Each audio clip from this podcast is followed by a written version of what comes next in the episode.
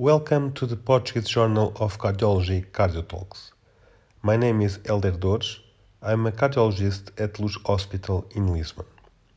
In this podcast about the featured article of August 2021, I would like to present a paper entitled Prognostic Impact of Iron Deficiency in Acute Coronary Syndromes. The first author is Karina Silva from the Internal Medicine Department of Santa Maria Maior Hospital, Barcelos, and last is Catarina Vieira from the Cardiology Department of the Braga Hospital. We know that it's well established the association of iron deficiency with a worse prognosis in heart failure, but data regarding acute coronary syndromes is scarce.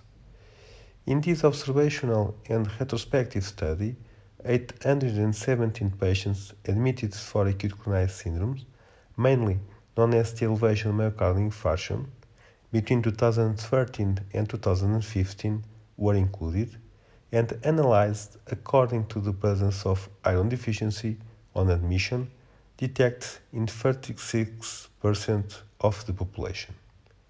These patients had higher mortality, higher incidence of severe heart failure, and more hospital readmissions in the mean follow-up of approximately two years. By multivariate analysis, iron deficiency remained an independent predictor of death or severe heart failure, along with anemia, left ventricular dysfunction, renal dysfunction, and absence of myocardial revascularization. Beyond this result, iron deficiency improved the prognosis analysis in patients without anemia regarding death or severe heart failure and in patients with Killip class equal or below 2 regarding all-cause death.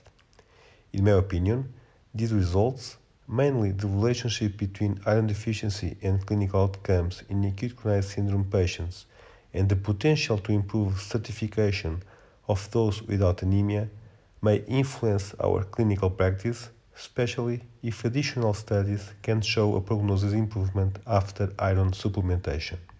To finish, I also invite you to read the excellent editorial comment of Dr. Marisa Pérez. Isn't it ironic? In the era of complex cardiac procedures, the deficiency of a simple tinication makes a difference in acute coronary syndromes. Thanks for your attention.